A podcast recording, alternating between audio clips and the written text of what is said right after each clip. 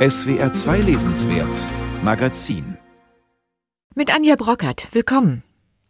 Ich stelle Ihnen heute einen Roman von Anne Petrie vor, den die afroamerikanische Autorin 1947 geschrieben hat.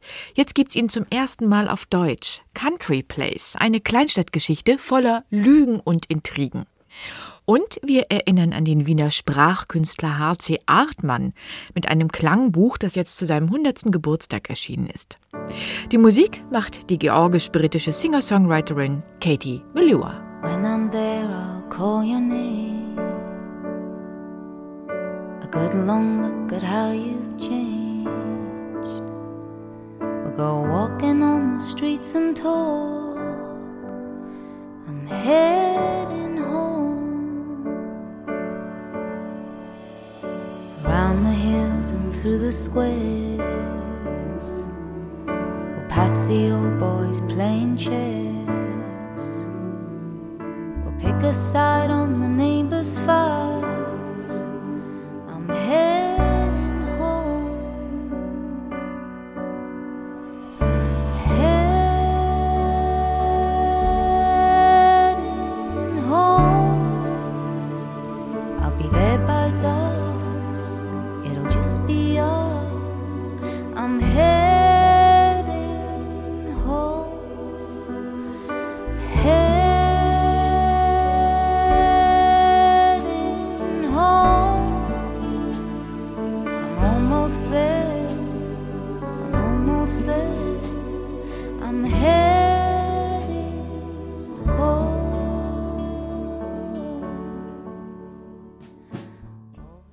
Sie wird gerade wiederentdeckt, die afroamerikanische Autorin Anne Petrie. 1946 erschien ihr Erfolgsroman The Street über eine alleinerziehende schwarze Frau in Harlem, die dem Elend entkommen will, aber von Rassismus, Gewalt und Frauenfeindlichkeit umgeben ist.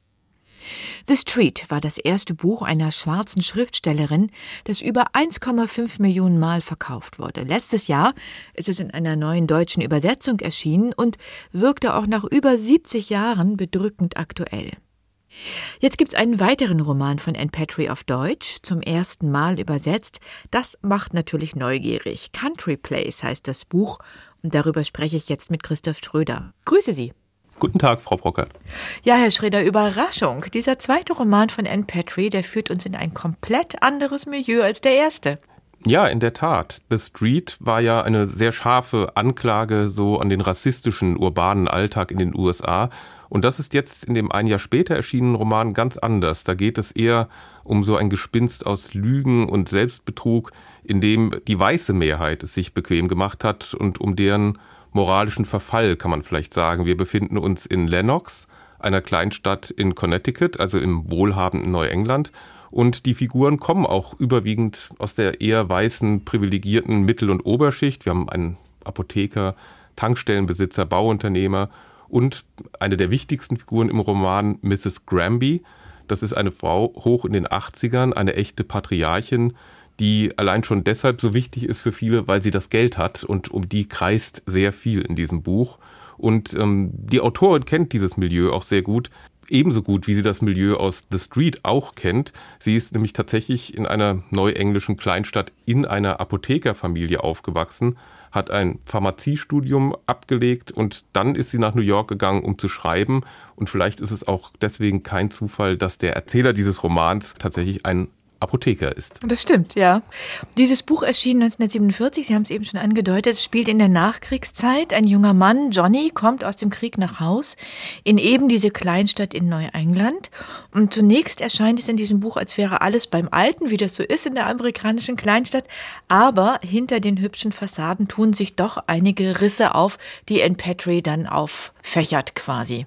Ja, dieses Rückkehrermotiv ist auch extrem wichtig, weil darauf auch mehrmals im Roman angespielt wird, nämlich dahingehend, dass diejenigen, die zurückkommen, immer etwas merkwürdig sind, was von außen betrachtet vollkommen absurd ist. In Wahrheit nämlich hat Johnnys distanzierter Blick auf die Verhältnisse etwas sehr Entlarvendes. Sie sagten es, er kommt aus dem Krieg zurück, war vier Jahre in Europa, er ist verheiratet, seine schöne Frau, Glory, lebt bei seinen Eltern und er kommt zurück in dieses Haus und spürt sofort die Kluft, die sich zwischen ihnen aufgetan hat. Er spürt, dass da irgendetwas nicht stimmt Und zwar nicht nur mit ihm.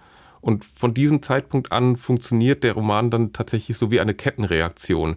Viele Menschen dort in dieser Kleinstadt sind besessen und besetzt von, von Gier, von Ambitionen, Aufstiegen. Es fällt des Öfteren der Satz, dass man nun endlich das bekommen will, was man schon immer wollte. Und dann gibt es mehrere Figuren, die die Handlung so vorantreiben. Einen Taxifahrer, der nur das Wiesel genannt wird, weil er so etwas Frettchenhaftes hat, der bekommt natürlich alles mit, weil er viel unterwegs ist und erzählt das auch sehr gerne immer weiter. Das bringt sehr viel Dynamik in die Handlung. Dann gibt es so einen gealterten Casanova, Ed, der, ähm, wie sich dann fatalerweise zeigt, tatsächlich buchstäblich ganze Generationen von Frauen durchprobiert hat, um das mal so zu sagen. Ist gar nicht so klar, woher seine Anziehungskraft kommt. Und dann eben diese Mrs. Granby, die in ihrer riesigen Villa ähm, wohnt und dort sehr strenge Sitten pflegt und einen Sohn hat, der wiederum mit Glorys Mutter, also der Mutter von Johnnys Frau verheiratet ist. Es klingt jetzt ein bisschen verwickelt, aber im Roman entfaltet es sich eigentlich ganz klar, ne? Ja, das ist ein Geflecht von Personen und daraus entspinnt Anne Patry ja so einen Reigen, mhm. ja, so aus Doppelmoral, Scheinheiligkeit und auch Untreue und das alles endet in einem sehr spektakulären Showdown, den wir natürlich nicht verraten. So ist es. Ähm, es gibt in diesem Roman eine schwarze Figur, das ist das Dienstmädchen Neola. Dazu einen portugiesischen Gärtner, einen jüdischen Anwalt. Die sind alle ganz liebenswert gezeichnete Nebenfiguren quasi. Bei den anderen, die Sie eben skizziert haben, das sind eigentlich vorwiegend üble Charaktere, so ein bisschen holzschnittartig, würde ich sagen. Also die flatterhafte, schöne junge Frau, die gierige Alternde, der Lüstling, der schnüffelnde Taxifahrer, oder? Ja, ich gebe Ihnen recht. Dahingehend, die Figuren sind natürlich so gezeichnet, dass sie eine bestimmte Funktion haben in diesem Handlungsablauf. Und das macht sie vielleicht ein wenig statisch oder auch psychologisch flach. Aber ich finde durchaus, dass es auch ambivalent gezeichnete Figuren gibt. Wenn wir beispielsweise nur an Johnny denken, den Heimkehrer, das ist ein Mann, den es eigentlich zur Kunst zieht. Er hat immer sehr viel gelesen, hieß es. Das wurde auch misstrauisch beäugt. Ähm, dann fasst er den Plan, nach New York zu gehen, um Maler zu werden, also ein musischer Mensch. Und dann dürfen wir aber nicht vergessen, dass er unmittelbar nach seiner Rückkehr seine Frau vergewaltigt, weil sie sich in der ersten Nacht nicht so gefügig zeigt, wie er es gerne hätte. Also das finde ich dann weniger holzschnittartig, sondern das ist schon sehr ambivalent, aber im Grunde stimmt es natürlich, die Figuren sind auch Funktionsträger, ja. Ich hatte manchmal den Eindruck, als wollte Anne Patry ganz explizit und noch ein bisschen unelegant gegen Vorurteile anschreiben. Also die alte Mrs. Granby sagt an einer Stelle, als die Stadt jünger war, hat man einen Menschen ausschließlich nach dem, was er tat, beurteilt und nicht vorverurteilt, weil er in Russland oder Polen geboren wurde. Also das hat schon so ein bisschen so ein Programm. Ich glaube, dass dahinter vielleicht so etwas wie eine Sehnsucht nach den Gründungsidealen oder auch den Gründungsmythen der USA durchschimmert, in der sich diese Klassengesellschaft, die da ja sehr stark gezeigt wird, vielleicht noch nicht so gebildet hatte und in der jemand etwas werden konnte, ganz gleich, was er war. Ich weiß nicht, ob es diesen Zustand wirklich jemals gegeben hat oder ob das eine Utopie ist, aber das ist vielleicht so ein Idealbild, das hier heraufbeschworen wird, auch im Gegensatz zu dieser wirklich ja von Rassismus und auch von Antisemitismus geprägten Gesellschaft, wie sie dann hier in dieser Kleinstadt vorgeführt wird. Ja, die sozialen Verwicklungen in der Kleinstadt werden ganz gut aufgerollt. Allerdings muss man sagen, es tendiert zwischendrin so ein bisschen ins Triviale. Also gerade wenn man so an die Wetterzeichnungen denkt, oder? Ja, das glaube ich auch. Also ich finde schon, dass da literarische Stilmittel drin sind, die auch schon so etwas Kolportagehaftes haben. Das steht ja auch in einer Erzähltradition, wenn man daran denkt, 25 Jahre zuvor ist Sherwood Andersons Winesburg, Ohio erschienen. Und das ist dann schon so, wie Anne Petrie das macht. Also gleich bei Johnnys Ankunft läuft eine schwarze Katze über den Weg und dann spitzen die Ereignisse sich dramatisch zu und ein gewaltiger Sturm und Unwetter tobt über der Stadt. Das ist schon ein wenig trivial und vielleicht auch ein bisschen überdeutlich. Das Ganze entwickelt sich dann mehr und mehr zum Kriminalroman. Ich muss gestehen, ich fand es dann zusehends spannend und bin dran geblieben, auch wenn Gut und Böse relativ bald klar waren. Und ich mochte die Übersetzung von Pike Biermann, die ist wirklich sehr frisch. Wie ging es Ihnen? Genau so. Also es hat wirklich Spaß gemacht, das Buch zu lesen. Es ist erhellend im Hinblick auf diese weiße Mittelschicht und Oberschicht, die sich da in all ihrer Dekadenz zeigt. Es ist auch unterhaltsam. Und das hat bestimmt auch mit diesem Tonfall zu tun, den Pike Biermann in die deutsche Übersetzung hineingetragen hat. Sie ist ja eine sehr versierte Übersetzerin, hat im vergangenen Jahr den Preis der Leipziger Buchmesse bekommen. Auch deswegen macht dieses Buch Spaß. Ich würde trotzdem vorschlagen, wer das Werk von Anne Patry kennenlernen will, sollte mit Die Straße anfangen, mit The Street. Das ist schon das stärkere Buch, aber es ist vielleicht dann keinesfalls ein Fehler, mit Country Place gleich weiterzumachen. Vielen Dank, Christoph Schröder. Country Place heißt der Roman von Anne Patry, übersetzt von Pike Biermann bei Nagel und Kimpje erschienen. Danke. Danke Ihnen.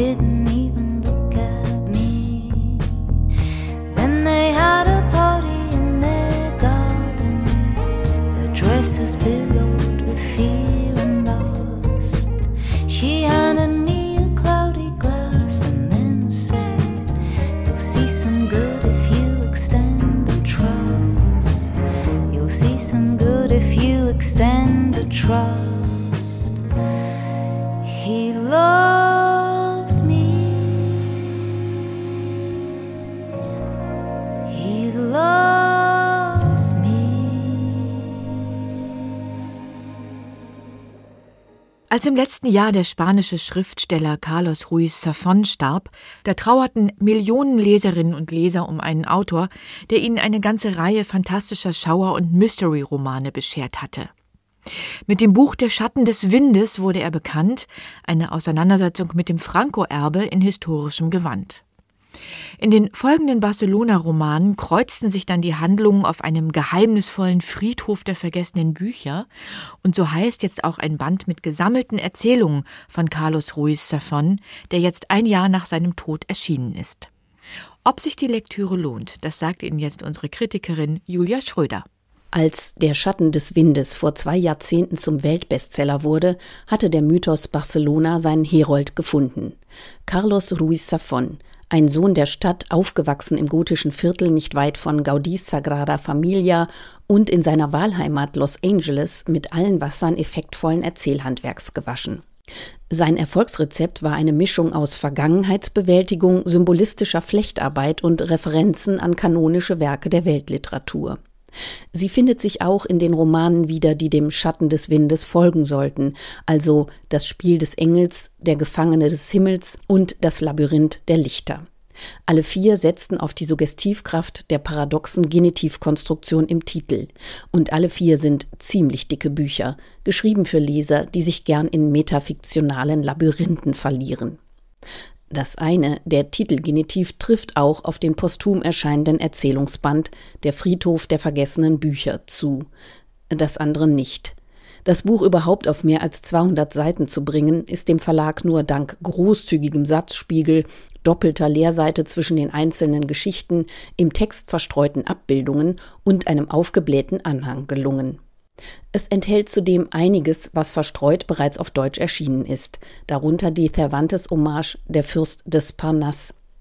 Bisher unveröffentlicht sind sieben Texte des Bandes, darunter eine Neubearbeitung von Dickens Weihnachtsgeschichte Al Estil Català und zum Abschluss eine New Yorker Apokalypse in zwei Minuten, zwei Seiten von extrakthafter Dichte, auf denen der Autor zeigt, dass er durchaus in der Lage ist, die Welt der gefallenen Engel mit der von Investmentberatern zu verbinden. Der Tag, an dem die Welt unterging, erwischte mich an der Ecke fünfte, 57. Straße, als ich gerade auf mein Handy schaute. Und dann erfahren der Ich-Erzähler und eine Rothaarige mit silberhellen Augen nicht nur die Apokalypse, sondern auch die große Liebe und den Sinn des Lebens im Schnelldurchlauf. Neben solchen Fingerübungen zitieren die elf Erzählungen im Friedhof der vergessenen Bücher unterschiedliche Genres, von Coming of Age und Thriller bis natürlich zur Geistergeschichte. Zusammengenommen geben sie einen Eindruck, wie Carlos Ruiz Zafón sich auf der kürzeren Strecke schlägt. Was die Fans freuen wird, ist der Rückgriff auf Themen, die sie aus den Romanen kennen.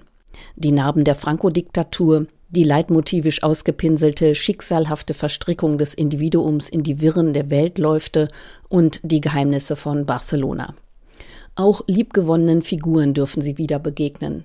Der unglückliche Geschichtenschmied David Martin hat ebenso seinen Auftritt wie der luziferische Signore Corelli, der bibliophile Ex-Geheimdienstler Fermin de Torres sowie zwei Ahnherren der Buchhändler-Dynastie Sempere, die in allen vier Romanen den Friedhof der vergessenen Bücher hütet. Was in der kurzen Form besonders auffällt, sind Ruiz Safons erzählerische Spezialeffekte. Ein alter Ego des Autors, der Labyrinthebauer Edmond de Luna in einer Geschichte aus der Zeit der spanischen Inquisition, bringt die Wirkung auf die Leserschaft in schöner Offenheit auf den Punkt. Der Trick bestehe darin, den Zuhörern immer den Speck durch die Zähne zu ziehen, hatte ihn ein weiser Erzähler in Damaskus gelehrt. Sie werden dich dafür hassen, aber sie werden immer noch mehr von dir verlangen. In seinem Bemühen, den Lesern den Mund wässrig zu machen, greift Carlos Ruiz Zafón zu bewährten Verfahren, wie dem Spiel der Morbidezza-Motive. Totenblasse Glieder, rotes Blut und schwarze Umhänge sprenkeln die Seiten.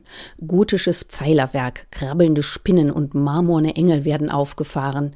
Dazu Nebel und Dunst, Schatten und Asche, kurz all das, was nichts Gutes ahnen lässt. Die Anleihen bei viktorianischer Literatur und Dekadence ermüden in ihrer Routiniertheit jedoch bei fortschreitender Lektüre. Wiederholt fällt der Reiseführer Gemeinplatz Gassengewirr. Und es hilft nicht immer, wenn Ruiz Safon hier und da Dialogwitz oder die melancholisch gefärbte Selbstironie des Erzählers aufblitzen lässt. Die sprachliche Übertreibung, die gesuchten Bilder und Metaphern können die Flachheit ausgerechnet der Imagination auf Dauer nicht vergessen machen, so dreist die komikhaften Vergleiche über den Text gestreut werden mögen. Einen endlosen Augenblick lang erstarrte der Regen in der Luft, wie tausende kristallener Tränen, die im Leeren schwebten. Ich sah, wie der Engel sie auf die Stirn küsste und seine Lippen ihre Haut versenkten wie glühendes Eisen. Unangenehmer als die stilistische Koketterie mit dem Kitsch wirkt eine inhaltliche Konstante, nämlich die der schönen Leiche. Den überkommenen literarischen Frauenbildern der femme fatale und der femme fragile, die, ob unschuldig oder verführerisch, für ihre Anziehungskraft mit Unglück und Tod bezahlen müssen, überlässt sich Carlos Ruiz Zafón in einigen dieser Erzählungen mit allzu ungebrochenem Vergnügen. Perlgraues Licht tropfte durch die Dachsparren. Ich fand sie auf dem Boden liegend, in den Händen noch immer das Buch. Ihre Lippen waren vom Reif vergiftet, das Gesicht weiß vom Eis. Die Augen standen offen. Eine rote Träne hing auf ihrer Wange, und der Wind, der durch das weit geöffnete Fenster blies, begrub sie unter pulvrigem Schnee. Nichts gegen die kleinen Sünden des Trivialen, aber ein ganzes Buch mit solchem Bittermandelgenuss, selbst wenn es dünn ist, verdirbt den Appetit. Dass diese Sammlung zu Lebzeiten von Carlos Ruiz Zafón nicht erscheinen konnte, war womöglich gar kein Versäumnis. Carlos Ruiz Zafons Erzählungen Der Friedhof der vergessenen Bücher, übersetzt von Lisa Grüneisen und Peter Schwar, sind bei S. Fischer erschienen. Julia Schröder hat den Band besprochen, hier im SWR 2 Lesenswert Magazin. You're like moonlight on the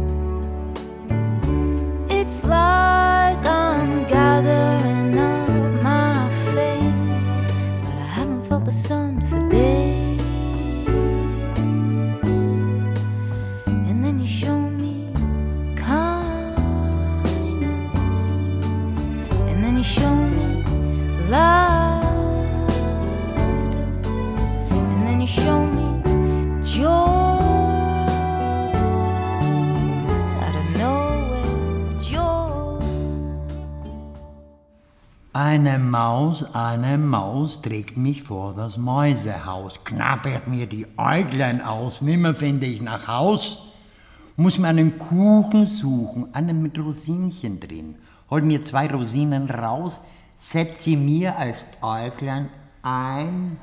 Ei, wie scheint die Sonne schön. Das war der Wiener Dichter H.C. Artmann, ein bisschen morbid. Eine Aufnahme von 1993. H.C. Artmann gehörte in den 50er Jahren zeitweilig zur Wiener Gruppe, die mit der Sprache als Material experimentierte, mit Laut, Klang und Rhythmus. Auch ein Akt des Widerstands gegen den herrschenden Umgang mit Sprache seiner Zeit. H.C. Artmann hat Romane, Lyrik und Erzählungen geschrieben, flirtete mit Surrealismus und Dada, ein kluger Wortartist, der für seine Freiheit des Schreibens und Erfindens bewundert wurde. Der Schriftsteller Alfred Kolleritsch fand in Artmanns Werk den freundlichsten Anarchismus, den man sich vorstellen kann. Artmann war unter anderem Büchnerpreisträger. Am 12. Juni wäre er 100 Jahre alt geworden. Und zum Geburtstag ist ein neues Klangbuch mit Artmann-Texten erschienen.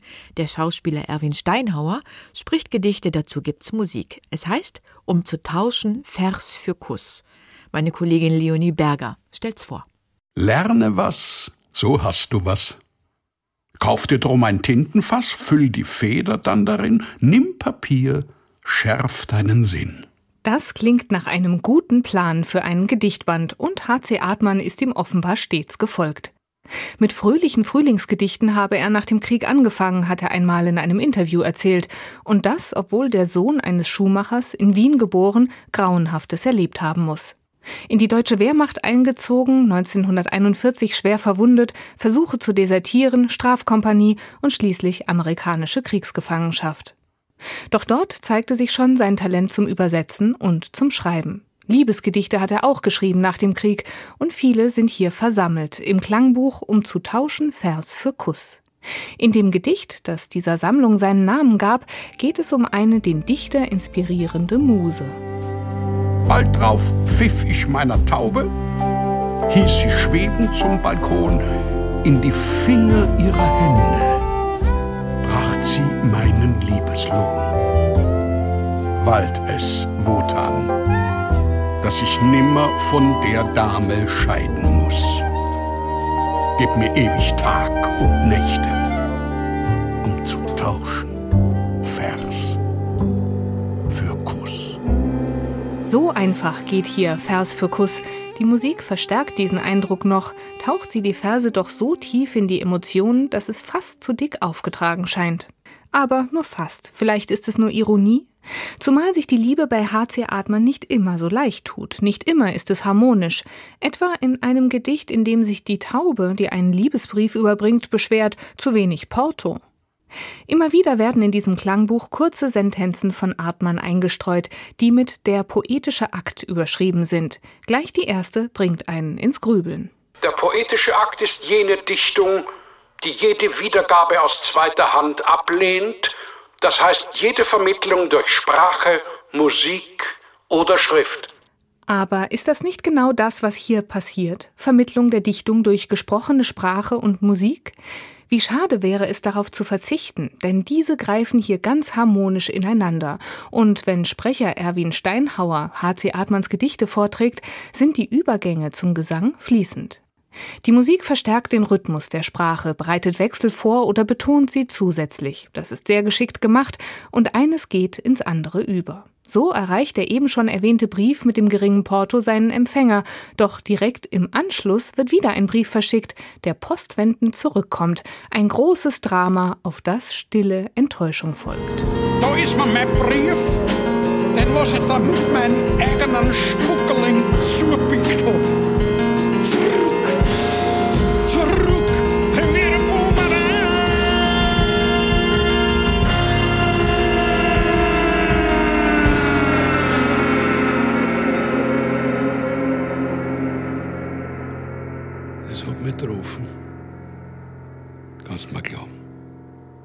Zugegeben, es ist nicht immer einfach, je nach eigener sprachlicher Prägung die Dialektgedichte zu verstehen.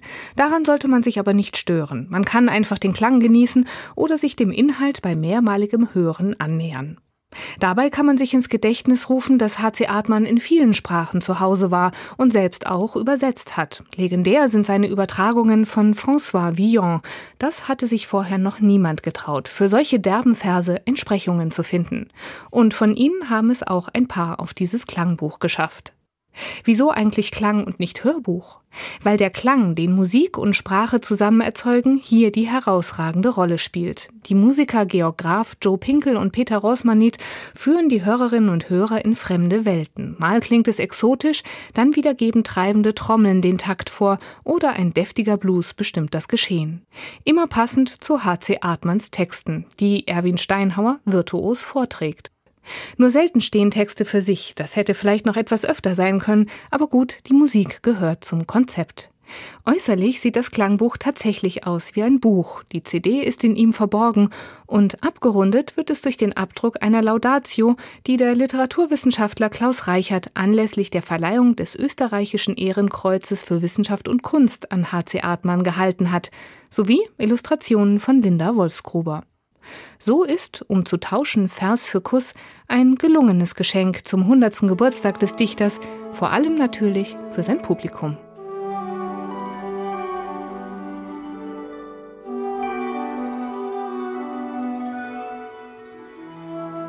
Um zu tauschen Vers für Kuss. Ein Klangbuch mit Texten von H.C. Artmann, gelesen von Erwin Steinhauer, aus dem Mandelbaum Verlag. Und wer sich noch ein bisschen mit Artmanns Werk befassen will, seine sämtlichen Gedichte gibt's im Verlag Jung und Jung, herausgegeben von Klaus Reichert. We were leaving the mountain. It needed the day. I watched as the whiteness melted away. A driver like talking with the hills in his eyes. And he mentioned a fall buried in ice. He wanted to go and show it off glistening, and it all came alive. In our listening, I could hear crisp Edelweiss just in the woods that rang in my mind. It really did glow like art in a gallery in the mind, and then it was vanishing, and that place that was there deep in the land something new in the air.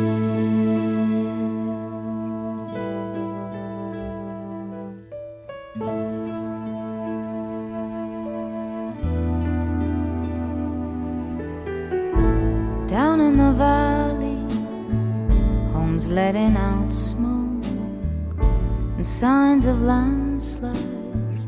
I saw as he spoke. Dad said, Let's go there it's right on our way, but we didn't have time to. We'll see it someday. You wanted to go and show it off, glistening, and it all came alive. And I listening, I could hear crisp Edelweiss just in the woods that rang in my mind. It really did glow like art in a gallery in the mind, and then it vanishing, and that place in the land, one of those things you try but you can't understand. Pippi Langstrumpf und das Sams. Patterson, Findus und die Olchis. All diese Kinderbuchfiguren wohnen sozusagen unter einem Dach im Oettinger Verlag, einem der großen deutschen Kinder- und Jugendbuchverlage. Und die Bücher von Astrid Lindgren und James Krüss, Paul Maar und Christine Nöstlinger, die hier erschienen sind, die haben Generationen von kleinen und auch großen Leserinnen und Lesern begleitet.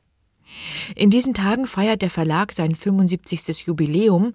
Am 12. Juni 1946 wurde er von Friedrich Oettinger gegründet, ein Familienunternehmen bis heute. Und ich bin jetzt mit Julia Bielenberg verbunden. Sie leitet den Verlag in dritter Generation. Hallo, Frau Bielenberg. Hallo. Ja, Sie sind in einer Verlegerfamilie aufgewachsen, umgeben sozusagen von Geschichten. Was war denn Ihr liebstes Kinderbuch, Ihr absoluter Favorit? Erinnern Sie sich? Oh, jetzt muss ich mal nachdenken, denn das waren ja wirklich sehr, sehr viele. Ich weiß, dass ich als Jugendliche unglaublich gerne Christine Nösslinger gelesen habe, weil die so einen einzigartigen Humor hatte. Da gab es unter anderem ein Buch, das hieß Looky Live. Das muss ich mal nachgucken, ob wir das überhaupt noch haben, aber wahrscheinlich ist es noch da. Ich habe Astrid Lindgren hoch und runter gelesen. Äh, ich habe Madita geliebt. Die ist ja so ein bisschen sozialkritischer oder das sozialkritischste Buch von Astrid Lindgren. Da habe ich mich immer sehr reinversetzt in Madita und ich fand die wirklich mutig und toll auf ihre mhm. Art. Mhm. Und ja, die Brüder Löwenherz, das war auch noch ein Lieblingsbuch von mir. Ja, Friedrich Oettinger hat ja Astrid Lindgren und Pippi Langstrumpf 1949 für den deutschen Markt entdeckt. Fünf deutsche Verlage hatten das Buch damals abgelehnt. Kann man sich heute kaum noch vorstellen. Warum hat er sich für dieses Buch so stark gemacht und ist das Risiko eingegangen? Ich glaube, er hat sehr früh erkannt, welches Potenzial in diesem Buch steckt. Und vor allen Dingen bildet es ein ganz anderes Verhalten der Kinder ab, als es andere Bücher zuvor getan haben. Das heißt, äh, es macht Kindern Mut, gibt ihnen wirklich mit auf den Weg, seid ein bisschen rebellisch, habt eine eigene Stimme und lebt euer Leben, probiert Dinge aus, entdeckt euch. Und das alles war in diesem Buch drin. Vor allen Dingen muss man sich ja vorstellen, dass es kurz nach dem Krieg erschienen ist. Die mhm. Städte, die lagen in Schutt und Asche und die Kinder sind vorher streng erzogen worden. Die hatten nicht viel zu lachen während des Krieges. Ähm, die mussten stramm stehen und durften äh, keine Widerworte geben. Und da war Pippi natürlich ein Gegenentwurf. Und das hat er sehr, sehr früh erkannt und wollte auch eine freiheitliche Erziehung für Kinder. Wie ist es dem Verlag gelungen, über 75 Jahre so viele prägende Kinder- und Jugendbuchautorinnen und Autoren zu gewinnen und vor allem auch zu halten? Ich hatte ja ein paar Namen genannt. Wir sind ein Autorenverlag par excellence. Das heißt, dass man sich sehr stark um die Autoren kümmert, um ihre Werke kümmert, um ihr Werden kümmert, um ihr Schaffen kümmert und sich dafür einsetzt, dass ihr Schreiben dann auch zu einem Erfolg wird. Und das haben meine Großeltern gelebt. Also äh, dort gab es ein offenes Haus und die Autoren sind ein- und ausgegangen. Und das haben meine Eltern genauso gelebt. Ähm, heute ist es nicht mehr ganz so einfach, das in der Form zu leben, weil wir ein größeres Haus geworden sind mit mehr Autoren, als wir sie früher hatten. Aber das ist trotzdem unser Grundsatz, der über allem ähm, schwebt. Das ist unser Erfolgsrezept.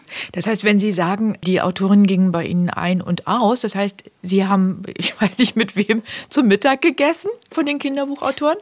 Ja, also das war tatsächlich so. Ich bin auch oft nach der Schule in den Verlag gegangen direkt und dort waren ganz oft Autoren im Haus und das war für mich normal. Also es war ein Stück weit Normalität. Äh, ich bin mit den Autoren groß geworden. Mit wem denn ähm, zum Beispiel? Mit James Krüß zum Beispiel. Der hat mir sehr viele tolle Limericks oder kleine Gedichte auch geschrieben oder sein Freund hat mir Polunder und alles Mögliche gestrickt. Astrid Lindgren war relativ häufig zu Besuch, weil sie eine sehr, sehr enge Freundin meiner Großmutter war. Und insofern war das für mich ein Stück weit Normalität, mit den Autoren groß zu werden. Mhm. Es gab ja im Gefolge der 68er so eine Phase der Kinderliteratur, die einen dezidiert antiautoritären, sehr realitätsnahen Gestus hatte. Hat Oettinger da mitgemacht? Ja, doch, da haben wir auf jeden Fall mitgemacht. Das ist, also Literatur ist ja immer so ein Stück weit Spiegel der Zeit und das hat sich natürlich bei uns auch rauskristallisiert. Wir hatten damals auch Anne Rüttgers zum Beispiel als Autorin ähm, und insgesamt sozialkritischere Bücher im Programm und das muss natürlich so sein, dass die Dinge, die in der Realität stattfinden, dann sich auch irgendwo in den Büchern abbilden. Heute haben Sie auch Fantasy-Literatur im Programm, hügelige Geschichten, also so gemütliche Wohlfühlbücher, so würde ich es mal übersetzen. Wie würden Sie die Programmatik von Oettinger heute beschreiben? Was ist Ihnen wichtig? Uns ist alles wichtig, was die Kinder und Jugendlichen in irgendeiner Form bewegt, was sie interessieren könnte. Das beginnt in der Pappe mit unseren Pappbilderbüchern und geht dann über Bilderbücher, Kinderbücher bis hin zu Jugendbüchern. Und wenn man da natürlich zum Beispiel dann Richtung Fantasy Panem nennen kann, wir befassen uns auch mit, mit dem, was die Kinder heute beschäftigt. Und das sind zum Beispiel solche Dinge wie Umweltschutz. Und da wissen wir dann auch, dass unsere Autoren sehr viele Rückmeldungen bekommt von Kindern, ähm, die sich eben fragen, was können sie tun gegen den Klimawandel und für den Klimaschutz. Und das thematisieren wir auch in unseren Büchern. Was sind denn jetzt hügelige Geschichten? Das muss ich jetzt doch noch mal wissen.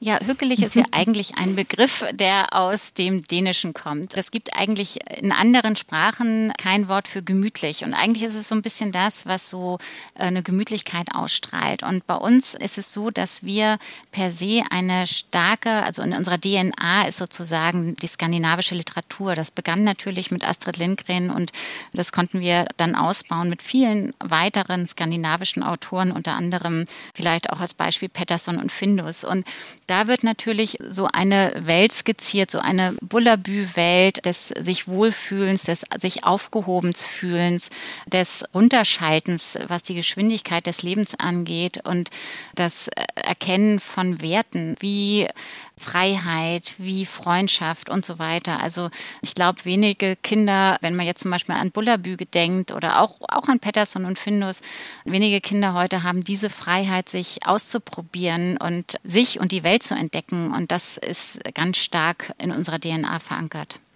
Vielen Dank, Julia Bielenberg, Geschäftsführerin des Oettinger Verlags, der in diesen Tagen sein 75. Jubiläum feiert. Dankeschön. Vielen Dank. Getting darker 4 p.m. It's feeling like the dead of night. Give me something to spark us.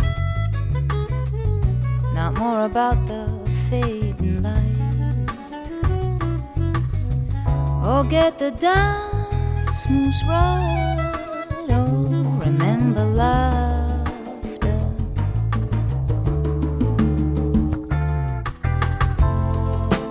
Voices in the night. Tell me you're gonna be fine. Voices in the night. Tell me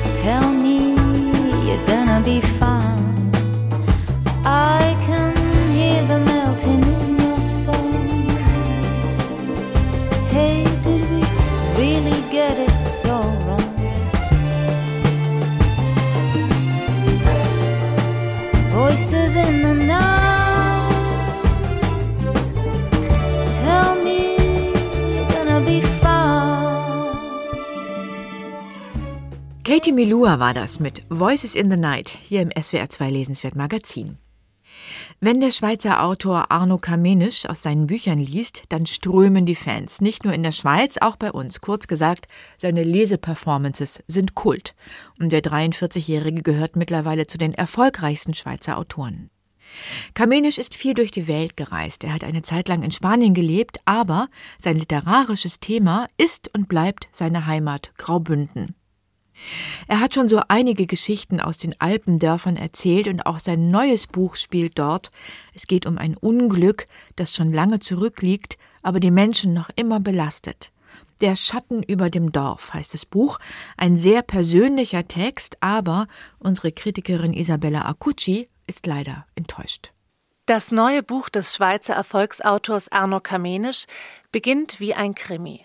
Ein Mann, nur er genannt und was die biografischen Daten angeht, unverkennbar der Autor selbst, kehrt in seinen Heimatort zurück, einem Trauma auf der Spur. Nur wenige Jahre vor seiner Geburt ist hier ein tragisches Unglück geschehen. Ein großes Mysterium, wie es im Buch heißt, über das Totschweigen herrscht. Drei Kinder aus der Gemeinde, zwischen neun und zehn Jahre alt, kamen bei einem Unfall auf schreckliche Weise ums Leben. Ein viertes Kind, das mit den dreien befreundet war, überlebte nur durch Zufall. Seine Eltern hatten ihm just an jenem Unglückstag das gemeinsame Spielen mit den Freunden verboten. Das Dorf, auf dem seither der Schatten dieser Tragödie lastet, können treue Leser schnell als Tavanasa identifizieren, Kamenischs Heimatort in Graubünden. Hier spielen die meisten seiner Geschichten. Kamenischs Bücher sind in der Regel schmale Bändchen, kaum 100 Seiten, gespickt mit kuriosen Anekdoten, kleinen und größeren Dramen und voller liebevoll gezeichneter Dorforiginale. Das Ganze verpackt in den unnachahmlich verführerischen Kamenisch-Sound. Eine urwüchsig frische Sprache, durchwoben mit Dialektworten und rätoromanischen Einsprengseln. Doch diesmal klingt Kamenisch anders.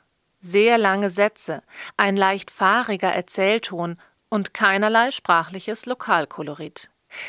Der Protagonist streift durch die altvertrauten Straßen, erinnert sich, mal heiter, mal melancholisch, an Eltern, Großeltern, Nachbarn, Jugendstreiche und kreist dabei um die Frage, kann man den Tod des eigenen Kindes jemals verkraften?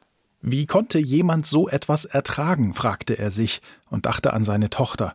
Wie konnte jemand so etwas überstehen? Es muss dir das Herz rausreißen, dachte er und schaute zur Kirche auf der anderen Seite vom Fluss rüber, die dort oben auf der Anhöhe stand, auf der anderen Straßenseite der Schule. Es ist nicht natürlich, dass dein Kind vor dir stirbt. Dein Kind, für das du dein Leben hingeben würdest, um es zu beschützen. Und dann musst du dir ansehen, wie dein Kind stirbt. Sowas kann man nicht ertragen. Diese Frage drehte sich ihm im Kopf. Es bricht dir die Seele, macht dich lebendig zum Toten. Sowas kann man nicht durchstehen, dachte er. Sowas würde dich brechen. In diesem Ton lässt der Autor die Gedanken durch das gesamte Buch kreisen. Und das macht den Text flach. Die Erzählerstimme scheint in Schockstarre vor dem Leid der Hinterbliebenen zu verharren, unfähig, sich ihrem Thema zu stellen und der Trauer forschend nachzuspüren. Wie konnten die Eltern der Toten den Anblick des überlebenden vierten Kindes ertragen? Und litt dieses Kind vielleicht unter Schuldgefühlen gegenüber seinen toten Freunden? Fragen, die sich bei der Lektüre sofort aufdrängen, im Buch aber höchstens zaghaft angetippt werden. Einblicke in das Innenleben der Hinterbliebenen gibt es kaum. So zeigt sich der Protagonist beim Besuch der Mutter des überlebenden Kindes beeindruckt davon, was für eine starke Frau sie war und wie sie bei sich war, wenn sie vom Unglück erzählte. Doch was erzählt sie vom Unglück? Kamenisch verrät nur oberflächliche Fakten, kaum Emotionen. Stattdessen versucht er den Bogen zur Biografie seines Romanalter Egos zu schlagen und weicht dabei aus in das für ihn so typische Sujet der Dorfanekdoten. Das ist nett und manchmal anrührend, hat man aber so schon oft bei Kamenisch gelesen und besser. Auch die Erinnerungen an andere erschütternde Todesfälle durchziehen den Text. Aber all das fügt sich leider zu keinem Tableau von Leben und Tod zusammen. Die Lektüre wirkt eher wie der von Kamenisch im Buch beschriebene Spaziergang über den Dorffriedhof. Recht bedrückend, etwas schaurig, ein bisschen Folklore, aber auch nicht mehr. Tatsächlich hat Kamenisch bereits eindringlicher und mutiger über den Tod geschrieben, nämlich in die Kur. Doch anders als bei dieser satirischen Parabel scheint der Autor bei seinem neuen Buch zu tief emotional verstrickt zu sein, um das Thema mit literarischer Raffinesse anzugehen. So wird es gegen Ende etwas rührselig, wenn Kamenischs Roman Alter Ego über die enge Bindung zur eigenen Tochter nachsinnt. Und er dachte an seine Tochter, sie war inzwischen 13, und dachte daran, wie sie gemeinsam die Sommertage am See verbrachten, auf dem Steg, auf dem sie immer waren, ins Wasser tauchten und Bücher lasen, jeder für sich, oder sie lasen sich ein Buch vor und gegen Abend ein Feuer machten, und sie auf der Mauer am See saßen, oder wie sie im Jura am Reiten waren, wie ihre Augen strahlten, wenn sie über die Felder ritt und im Galopp vor ihm kurz zurückschaute und lächelte, um dann wieder nach vorne zu schauen, während sie über das weite Feld ritt und er hinter ihr her, und wie stolz er war, wenn er seine Tochter so sah, wie sie immer größer wurde, wie sie sich entwickelte, wie sie die Welt sah, was sie glücklich machte und was traurig und was sie tröstete. Im Schweizer Feuilleton wurde Der Schatten über dem Dorf ziemlich einstimmig als das persönlichste Buch von Arno Kamenisch gefeiert. Das ist es wohl auch, aber leider nicht sein Bestes.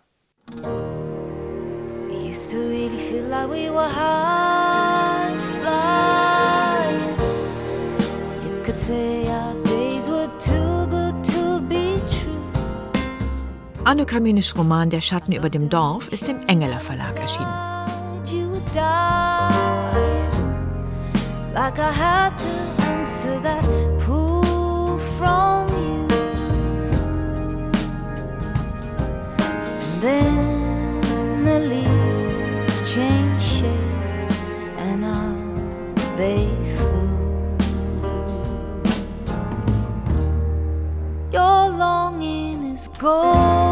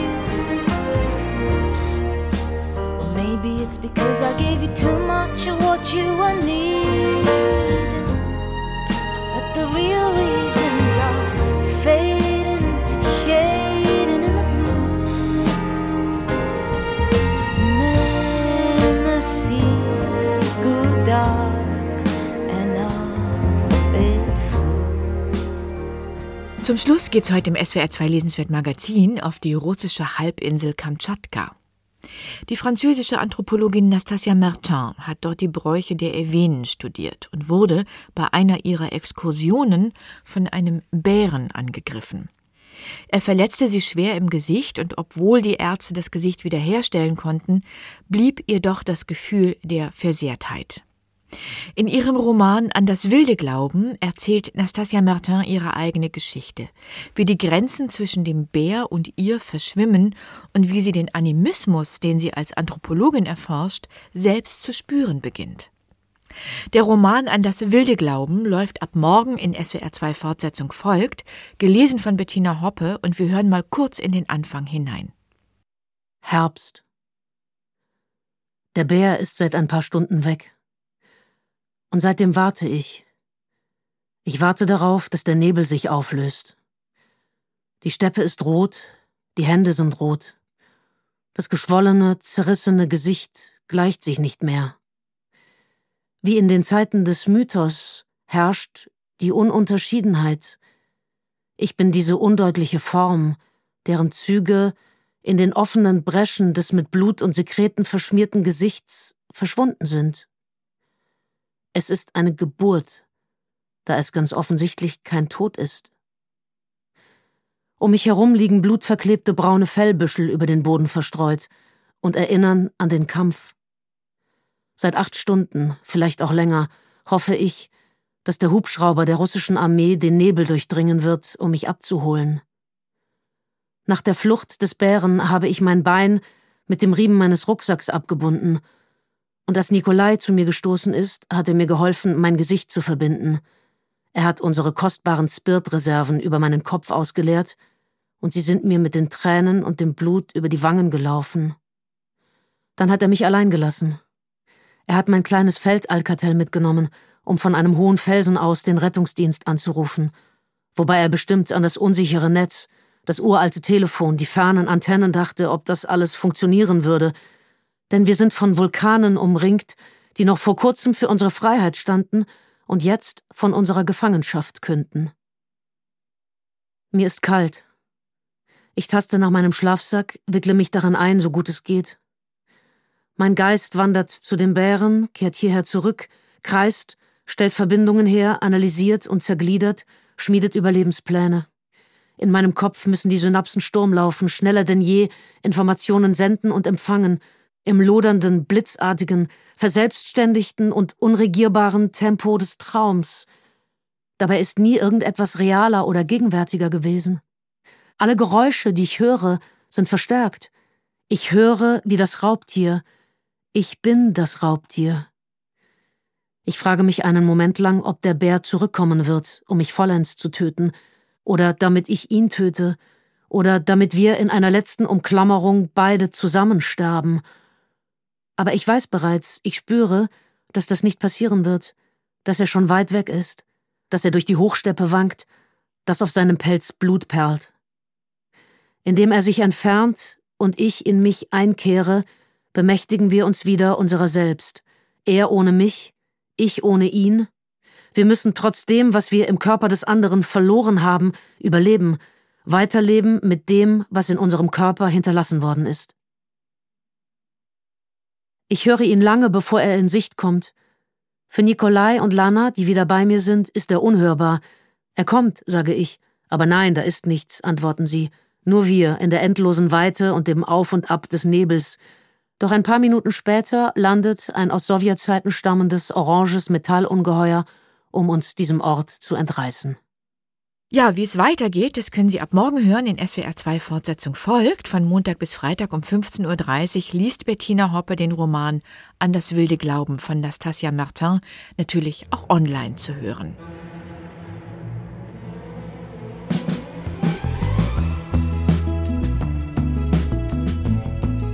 Auf swr2.de und im Lesenswert Podcast finden Sie alle Angaben zu den Büchern, die ich Ihnen heute vorgestellt habe. Hier geht's gleich weiter mit SWR2 aktuell und dann kommt das Hörspiel am Sonntag.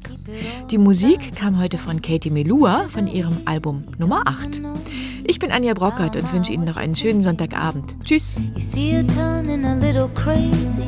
Speaking love into the dust. I've seen it torn into every shape. Seen it leaving fire. It's a burning fire. It'll a a bitter dream that makes you bad. It falls like rain, it turns to dust. How'd you make a love like that last? How'd you make a love like that last?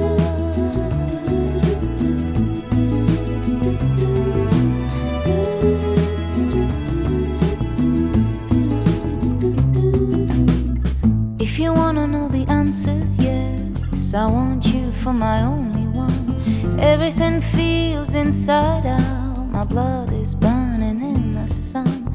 How'd you make the race so strong? The haze of love when you are near. But aren't you afraid of the state of us when it disappears? It's a burning fire. It'll be a red, a bitter dream that makes you better falls like rain, it turns to dust.